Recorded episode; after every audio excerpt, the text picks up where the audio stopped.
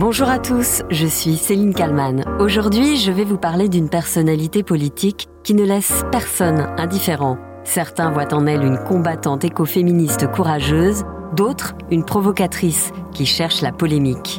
Aujourd'hui, je vous parle de Sandrine Rousseau.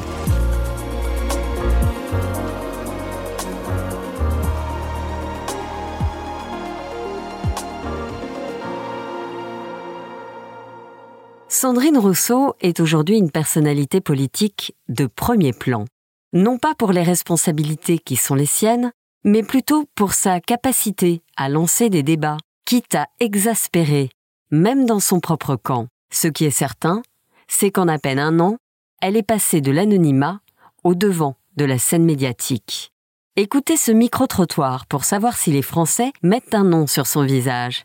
C'était justement il y a un an, une éternité, dans la carrière de Sandrine Rousseau. C'est une politique? Oui. Non mais je connais pas. Parti des Verts? Et vous savez à quoi elle est candidate? J'avoue mon ignorance. Vous savez pas ce qu'elle incarne, ses idées Bah si elle est écologiste, euh, si, je l'imagine bien, mais non, je la connais pas, elle s'appelle comment? Sandrine Rousseau. D'accord. À l'évidence, le même micro-trottoir aujourd'hui n'apporterait pas du tout les mêmes réponses. Sandrine Rousseau a 50 ans. Elle est née le 8 mars 1972. Le 8 mars, journée internationale des droits des femmes. Tout un symbole pour celle qui se définit elle-même comme écoféministe. Née à Maison-Alfort dans le Val-de-Marne, ses parents sont inspecteurs des impôts et surtout très engagés à gauche. Puis sa famille déménage quand elle est à l'école primaire. Elle s'installe près de La Rochelle. Son père, Yves Rousseau, sera élu à la mairie de Nieul-sur-Mer entre 2001 et 2008. Sa mère est syndicaliste à la CFDT. À la maison, raconte Sandrine Rousseau, on débattait beaucoup de politique, mais les débats étaient parfois tendus, houleux, à tel point qu'elle se jure de ne pas faire partie de ce monde-là. Étudiante dans les années 90 à Poitiers, elle n'appartient à aucun parti, mais reconnaît qu'elle participait à des actions sur le campus ou à des manifestations. Plus tard, elle intègre l'Université de Lille, où elle obtient en 2002 un doctorat en sciences économiques. Le thème Économie et environnement, une analyse régulationniste de la rente environnementale. Dans la foulée, Sandrine Rousseau est maîtresse de conférences à Lille et enseignante-chercheuse. Lorsqu'elle a le temps, elle écrit aussi, non pas des livres politiques, mais des romans. En 2007, pour la sortie de son premier polar, France 3 Nord-Pas-de-Calais lui offre l'une de ses premières apparitions télé. Prof d'économie le jour, elle écrit la nuit un polar décapant inspiré du monde du travail aux éditions Ravet-Anso. Ça s'appelle Épluchure à la Lilloise, un crime horrible, des femmes, beaucoup de femmes, et un inspecteur incompétent. Voilà pour les ingrédients du premier roman Désopilant de Sandrine Rousseau. À la... Désopilant, c'est le mot. Écoutez le pitch du roman, fait par Sandrine Rousseau elle-même, filmé en train d'éplucher des pommes de terre. C'est un homme qui est retrouvé mort et euh, une partie du torse arraché, enfin épluché. Et cet homme est entouré de femmes dans sa vie. Et donc il faut savoir qui a eu cette idée saugrenue de l'éplucher. Elle raconte au journaliste qui l'interroge que quatre ans auparavant, exaspérée par un chef, elle décide de se mettre à l'écriture pour se venger avec des mots. Moi j'ai commencé à écrire quand la coupe a été trop pleine. C'est une caricature d'un de mes chefs une caricature parce que en fait le soir c'était un peu comme une poupée vaudou je la je suis plantée des aiguilles le soir dedans quoi. Le deuxième roman de Sandrine Rousseau sortira en 2009 avec ce titre Qu'est-ce qui fait pleurer les flics? L'histoire d'une enquête sur la mort du DRH d'une entreprise de BTP qui projetait de bétonner toute une partie du littoral.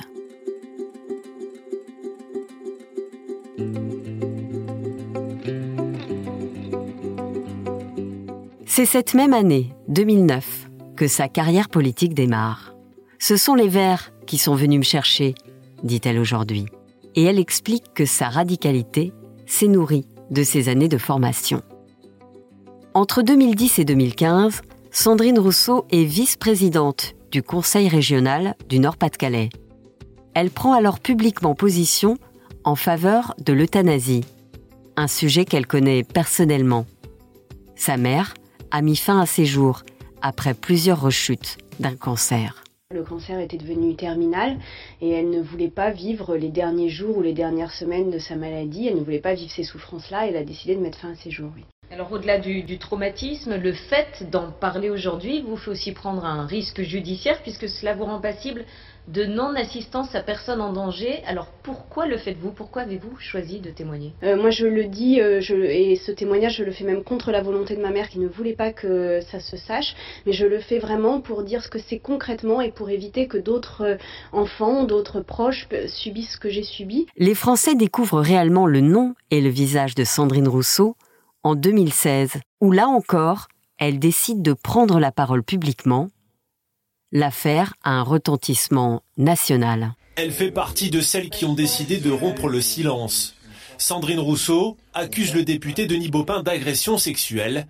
C'était à Montreuil, en 2011. J'étais à une tribune, j'organisais une réunion et à un moment donné j'ai fait une pause, j'ai voulu aller aux toilettes et dans le couloir, euh, Denis Baupin m'a calé contre un mur et a cherché à m'embrasser de force. À l'époque, j'en avais parlé à deux membres de la direction qui ont eu, euh, pour l'un, il m'a répondu euh, bah, ah il a recommencé, c'est pas possible, et puis l'autre l'a pris sur le ton de la plaisanterie, d'un air de dire bon on sait, de toute façon il fait ça à tout le monde. Des accusations retentissantes aux côtés d'autres élus. Denis Baupin démissionne de la vice-présidence de l'Assemblée. L'affaire est classée sans suite pour prescription. Dans la foulée, Sandrine Rousseau met sa carrière politique entre parenthèses jusqu'en 2020. Le temps nécessaire pour se reconstruire, explique-t-elle. J'ai arrêté la, politique parce que j'avais besoin de le faire, parce que j'avais besoin de prendre cette pause. Euh, voilà, pour des raisons de. pour me reconstruire, pour euh, retrouver de la force. Et j'y retourne et j'y retourne avec toute cette force. En 2020, Sandrine Rousseau est donc de retour et annonce adhérer à nouveau à Europe Écologie Les Verts. Puis elle se déclare candidate à la primaire écologiste pour l'élection présidentielle de 2022. C'est à ce moment-là qu'elle se présente comme écoféministe, prônant un programme écologiquement radical et réellement féministe. Très rapidement, Sandrine Rousseau fait parler d'elle, tout le temps, et sort donc de l'anonymat. La preuve de cette popularité soudaine, c'est que même les humoristes en font un personnage récurrent dans leurs chroniques, comme Arnaud Demanche sur RMC dans Apolline Matin. Mais bon, nuançons les propos de Sandrine Rousseau. C'est pas parce que tu fais un barbecue que t'es automatiquement super viril. Déjà, la moitié des mecs arrivent pas à l'allumer, le machin. Hein, les filles Vous l'avez vécu cet été. Quand tu vois ton mec torse nu, avec le bide à bière, une canette, un short claquette en train de faire au-dessus de trois brindilles, la virilité, bon, t'as pas l'impression d'avoir épousé Chuck Norris, quoi. Bref, Sandrine Rousseau semble avoir compris comment occuper l'espace médiatique, comme en août dernier, dans Estelle Midi, sur RMC. Il y a quelques jours, la députée Europe Écologie Les Verts, Sandrine Rousseau, avait lancé que le barbecue était un symbole de virilité, suscitant de très nombreuses réactions. Et hier, suite à la publication d'une photo de viande par un élu du Nord, eh bien Sandrine Rousseau a tweeté « Chouchou, fais attention à ton cancer colorectal », un tweet qui a du mal à passer Rémi. Autre polémique, le travail est une valeur de droite, dit Sandrine Rousseau. Vague de réactions politiques et les appels des auditeurs sur RMC, très nombreux depuis quand le travail c'est une valeur de droit? Le travail c'est déjà une fierté pour soi. enfin, les gens qui travaillent vous le disent, euh, qui, ont la chance de faire ce qu'ils aiment. Autre débat qui divisera encore plus, en particulier dans son propre parti. Sandrine Rousseau est l'invitée de l'émission C'est à vous sur France 5. Nous sommes le 19 septembre dernier. Sur le plateau, elle accuse le patron des Verts, Julien Bayou, de violence psychologique sur son ex-compagne. Elle n'apporte pas réellement de preuves. Une polémique parmi d'autres, donc, pour Sandrine Rousseau, qui semble s'y être habituée. Elle raconte aujourd'hui recevoir énormément d'insultes et de menaces, une dizaine chaque jour. Mais elle ajoute J'assume d'avoir des adversaires politiques, ce qui n'était pas le cas d'une certaine écologie.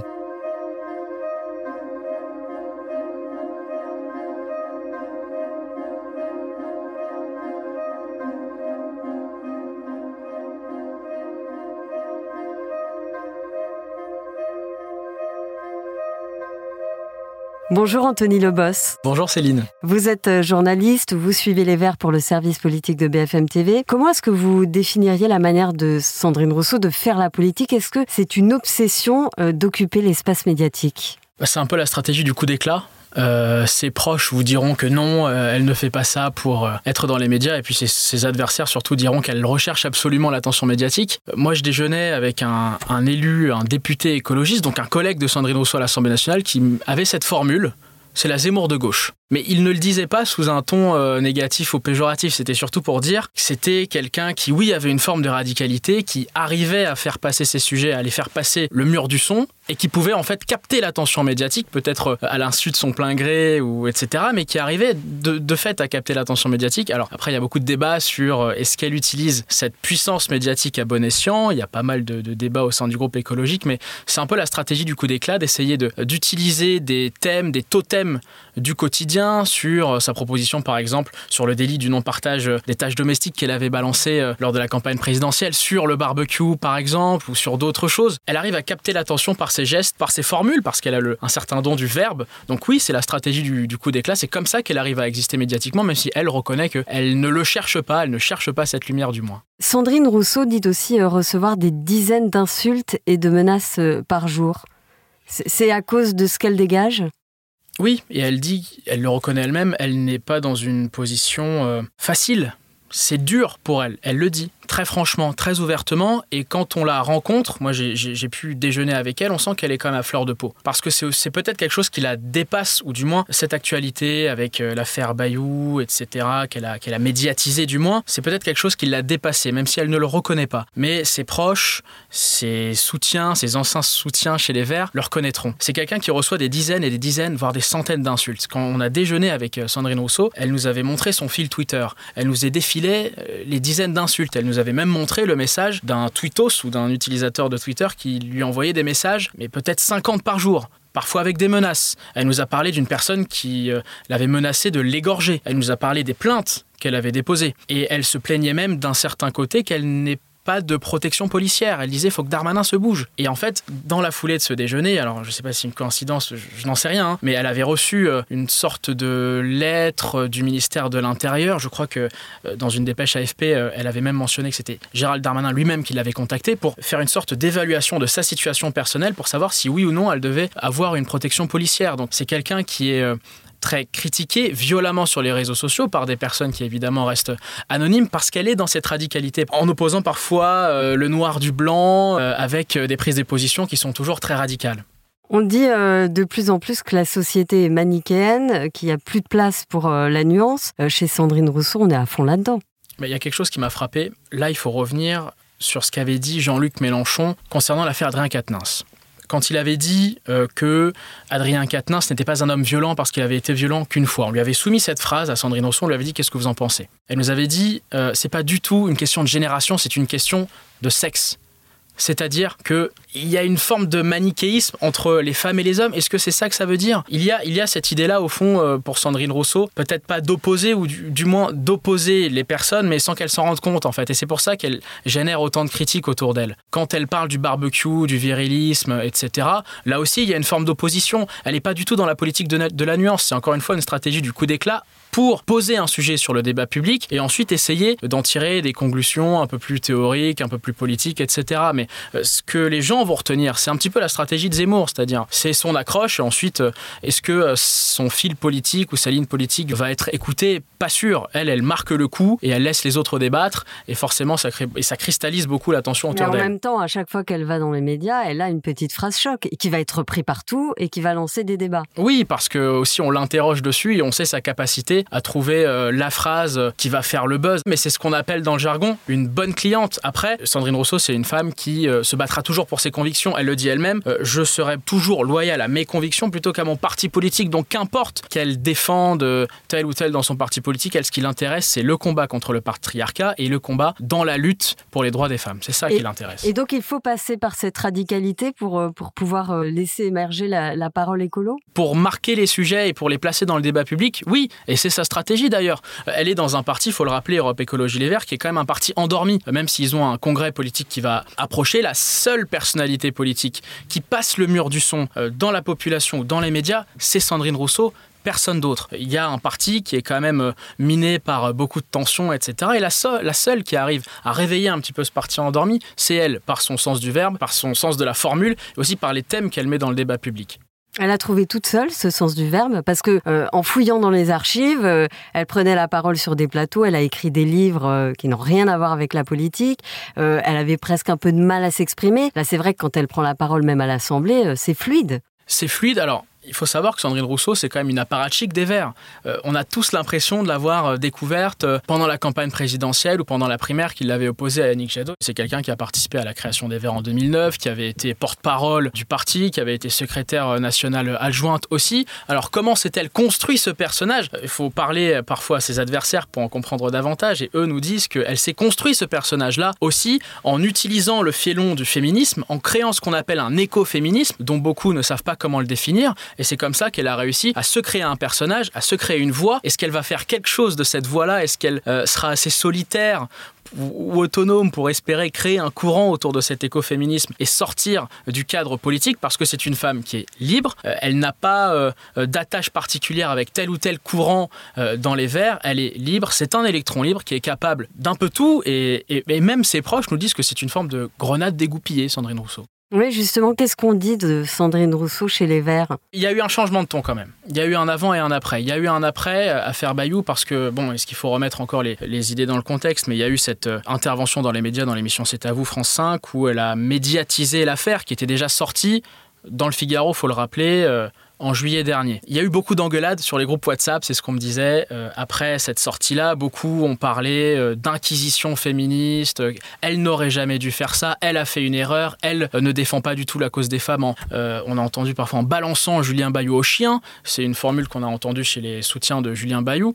Il y a eu une scission en fait à un moment donné parmi les Verts sur Sandrine Rousseau. Était-ce vraiment un atout ou est-ce désormais un handicap? S'il y a une forme d'ambiguïté parce que elle arrive toujours à passer le mur du son avec ses propositions, mais d'un côté, euh, si c'est pour euh, parler barbecue, si c'est pour euh, parler des signes féministes à l'Assemblée nationale, ça dessert la cause de l'écologie. C'est ce que me disent des députés du groupe à l'Assemblée nationale. Et donc, ils se posent la question là de la place de Sandrine Rousseau au sein du groupe, au sein du parti. Certains me disaient même, faut peut-être qu'elle s'en aille pour nous laisser un peu tranquille. Du coup, est-ce qu'elle serait prête à créer son propre parti, comme l'a fait finalement Eric Zemmour? Je, je fais la comparaison parce que vous l'avez fait au début. Parce que c'est un député écologiste qui l'a fait. Mais quand on lui pose cette question-là, elle ne répond pas ou du moins mine de ne pas comprendre la question. Alors peut-être est-ce sincère, on va pas remettre ça en cause, mais quand on lui demande quelles sont vos, euh, vos ambitions politiques, euh, ne parlons pas de présidentielle tout de suite. Attention, pour l'instant, Sandrine Rousseau, c'est une femme qui est fidèle à ses convictions, qui veut se battre pour euh, acquérir beaucoup plus de droits pour les femmes et qui se fiche, mais alors complètement, de la vie qu'on peut avoir sur elle et même de la politique politicienne.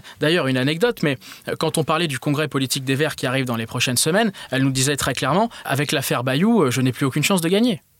Je n'ai plus aucune chance de gagner. Donc ça montre à quel point elle est capable de mettre de côté ses ambitions politiciennes pour satisfaire la lutte pour la cause des femmes. Merci Anthony Lebos d'avoir répondu à mes questions pour le titre à la une. Merci à Sophie Perwaguet pour le montage de cet épisode. Merci également à Alexandra Gomez. J'espère que cet épisode vous a plu. N'hésitez pas à commenter sur toutes les plateformes de podcast et à vous abonner. Je vous dis à demain pour un nouveau titre à la une.